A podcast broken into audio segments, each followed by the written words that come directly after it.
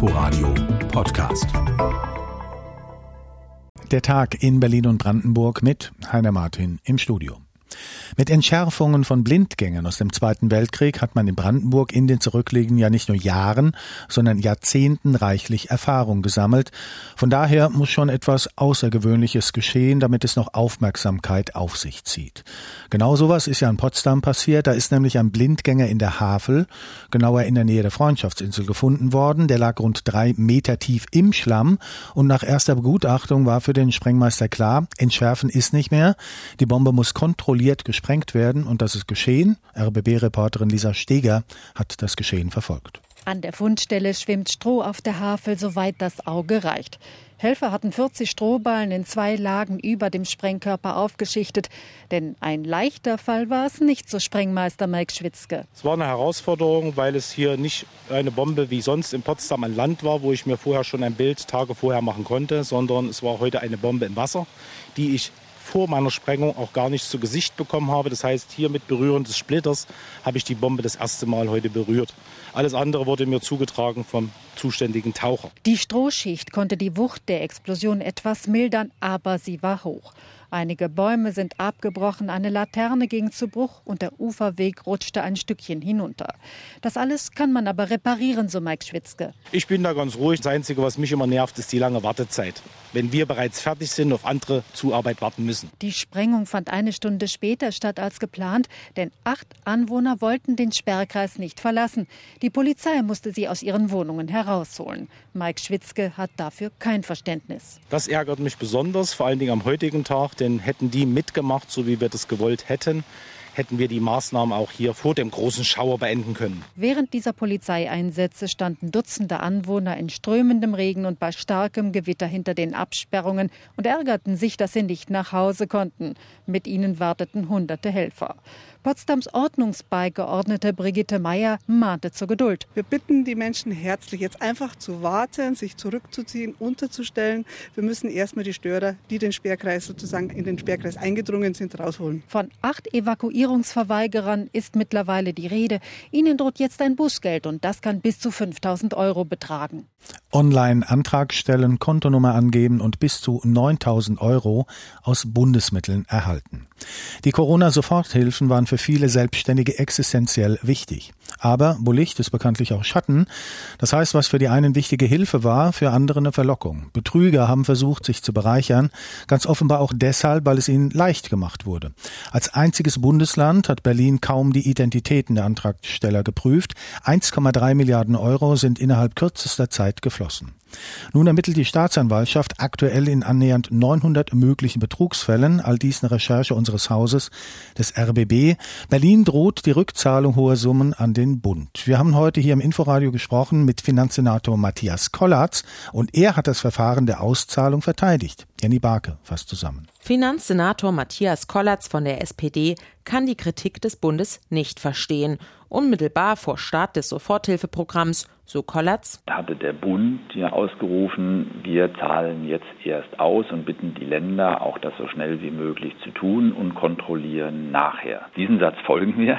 Wie viel Geld an Betrüger gegangen sei, könne Berlin noch nicht ermessen, die Zahl sei aber begrenzt. Kollatz rechnet vor, bezogen auf das gesamte Programmvolumen handle es sich um 0,4 Prozent Betrugsfälle. Berlin habe zuvor weit mehr Betrüger herausgefischt als andere Bundesländer.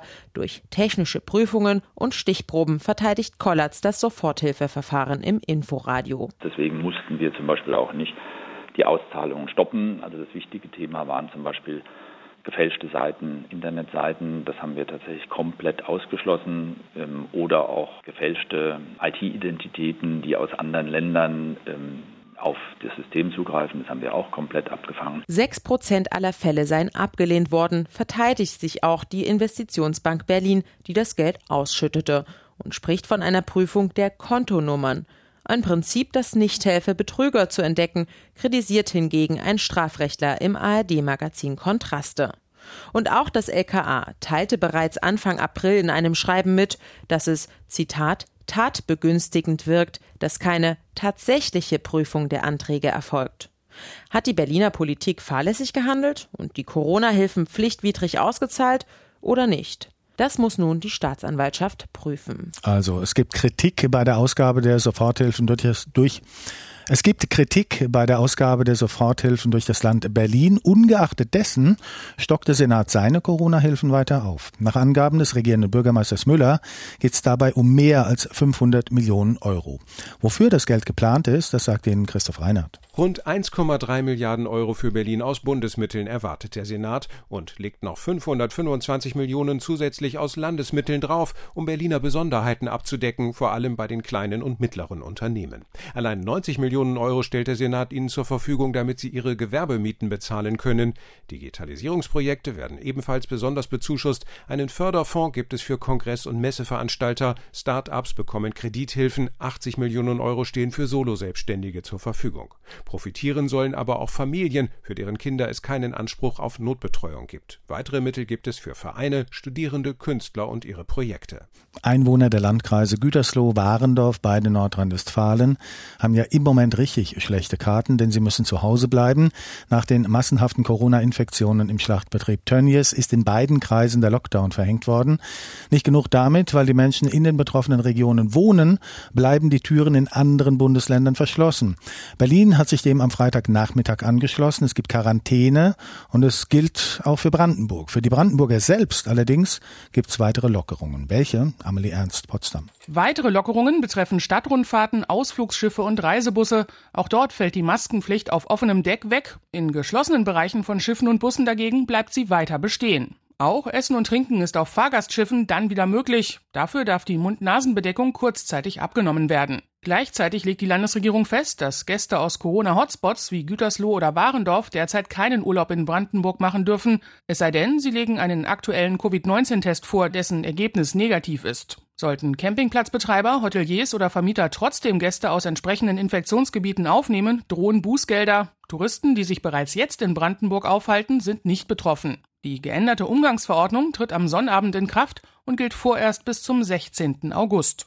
Der Schock saß tief, als bekannt wurde, dass der Galeria Karstadt Kaufhof-Konzern alleine in Berlin sechs Warenhäuser schließen und ein geplantes erst gar nicht bauen will. Aber die Schockstarre ist ziemlich schnell der Kampfbereitschaft gewichen, ganz offensichtlich, denn die Beschäftigten wollen nicht so einfach aufgeben und die Gewerkschaft Verdi ebenfalls nicht. Zu beobachten an diesem Freitag in Berlin-Wedding am Leopoldplatz. Ja, ich würde sagen, das sind so 200 Mitarbeiter, die hier zusammengekommen sind aus allen möglichen Filialen in Berlin. Wir fordern Zukunft statt Kahlschlag steht auf einem riesigen weißen Transparent direkt vor mir.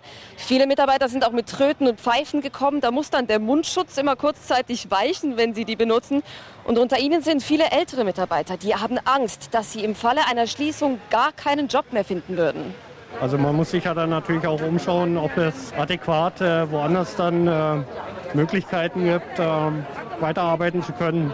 Also diese Chancen sind auch relativ gering dann. Ich bin alleinstehend, äh, habe eine teure Miete und ich arbeite auch schon seit über 30 Jahren bei Karstadt und ich habe immer gerne dort gearbeitet. Es ist ein, wirklich ein persönlicher Albtraum, nicht nur für mich, sondern für ganz viele andere auch. Ja, die Filiale hier am Leopoldplatz gehört ja zu den insgesamt sieben Galeria Karstadt Kaufhof Warenhäusern, die in Berlin geschlossen werden sollen. Die Hälfte aller Galeria Karstadt Kaufhof Mitarbeiter wären dann von der Schließung betroffen. Das sind mindestens 1000 hier in Berlin. Und Erika Ritter von Verdi sagt, die Situation ist besonders dramatisch, weil es nämlich eine Lösung gäbe. Unser erster Fokus ist sozusagen, die Vermieter anzusprechen, damit die mit den Mieten auf ortsübliche Mieten runtergehen, weil sonst wird das nichts. Ja, das hat ja auch schon der regierende Bürgermeister Michael Müller zusammen mit Wirtschaftssenatorin Ramona Popp in einem Brief an die Immobilienbesitzer gefordert. In dem Schreiben steht auch drin, dass die Schließung dramatische Auswirkungen hätte für alle betroffenen Arbeitnehmer, aber auch für die Berliner Wirtschaft in Gänze. So steht das in dem Brief. Und dass die Regierung sich da so reinkniet, das wird hier natürlich, sag mal, wohlwollend aufgenommen. Und das auch nicht nur bei den betroffenen Mitarbeitern, weil die Schließung der Filiale, die betrifft natürlich auch nicht nur Direktangestellte, sondern auch viele Läden, die in direktem Umkreis der Filiale sind. Zum Beispiel auch den Eisladen von Nicole, der vor dem Eingang steht hier und der lebt von den Kunden der Filiale. Das sind unsere Kunden. Das sind Stammkunden, die hierher kommen, Kindergärten, Leute, die hier einkaufen, die mit der U-Bahn fahren und ja, wir drücken die Daumen. Ich habe echt ganz viele, die sagen, es muss auch bleiben. Aber wenn Karstadt schließt, ist die Müllerstraße tot. Tja, klare Ansage dieser Eisverkäuferin. Wenn Karstadt schließt, ist die Müllerstraße tot. Und wir haben gehört den Bericht von RBB-Reporterin Helena Dehler. Mitten in der Corona-Krise ist in Berlin-Prenzlauer Berg der Mauerpark erweitert worden und nun auch offiziell für Besucher geöffnet. Das Besondere, in diesem neuen Teil des Parks sollen sich vor allem Menschen wohlfühlen, die Lust auf Ruhe haben, was ja im alten Teil des Mauerparks, wo viel gefeiert, Musik gemacht wird, eher schwierig ist. Reporter David Donschen hat sich das Ganze mal angeschaut. Der Mauerpark ist jetzt endlich so etwas wie ein richtiger Park. Das war ja vorher eher so ein Grünstreifen mit Anhöhe, aber jetzt mit der doppelten Fläche, fast doppelt so vielen Bäumen, nämlich 500 und dem saftig grünen Rasen, der jetzt hier auf der einen Seite neu verlegt wurde, da ist jetzt hier richtig Platz im Mauerpark. Die ersten Besucherinnen und Besucher, die sind schon da und die eignen sich den Park auch gleich an. Ich sehe zum Beispiel ein Pärchen, was sich so eine Hängematte zwischen zwei Bäume gespannt hat und da jetzt rumlümmelt. Hier spielen ein paar Jungs gerade Frisbee. Da hinten auf dem Spielplatz, auf den neuen, da hüpfen die Kinder auf den Trampolins rum. Ja, und der erste Eindruck der Premierenbesucher, der ist auch sehr, sehr positiv. Gut gemacht, nett gemacht. Freut mich, dass es so schön geklappt hat. Sieht gut aus. Morgen komme ich mit meinem Sohn vorbei. Der freut sich dann hier beim Spielplatz. Rasen ist gut, top Rasen. Guck mal hier, endlich mal investiert, endlich mal, mal geiler Rasen. In Berlin geiler Rasen gibt's nicht. Ich ähm, freue mich über die neuen Grünflächen, weil die sind noch so so, so im Takt. Und ich frage mich aber, wie lange das wohl so sein wird. Weil all die Leute gehen ja leider nicht ganz so gut mit diesem Park um. Ja, und tatsächlich sieht man den Unterschied zwischen dem alten und dem neuen Teil noch sehr. Es sieht fast ein bisschen so aus, als würde hier eine Mauer durchgehen. Der alte Teil, da ist eben der Rasen fleckig und grau. Im neuen Teil, dieser saftig grüne Rasen jetzt, die Sitzgelegenheiten sind alle noch ganz in Ordnung und nicht vollgesprüht. Und das soll auch so ein bisschen die Idee sein. Der neue Teil, das soll eher so der ruhige Teil sein, quasi die Familienarea gegenüber dem alten Teil. Da soll es nach Corona auf jeden Fall wieder Halligalli wie eh und je geben mit Karaoke, Basketball und der Sprayerwand. Und was auch neu ist, ist der Bereich rund um den Flohmarkt. Der ist jetzt nämlich befestigt, also da muss man jetzt nicht mehr durch den Matsch warten auf der Suche nach irgendeinem trendigen Kram. Aber wollen wir mal tatsächlich schauen, wie die Besucherinnen und Besucher hier mit diesem Park umgehen, ob sie ein bisschen pfleglicher sind vielleicht als früher. Es wäre zu wünschen im neuen Mauerpark, der jetzt doppelt so groß ist. Wir haben gehört, RBB-Reporter David Donschen, der sich das alles angeschaut hat. Ja, und soweit auch der Tag in Berlin und Brandenburg mit Heine Martin im Studio. Das Ganze können Sie nachhören auf inforadio.de. Inforadio Podcast.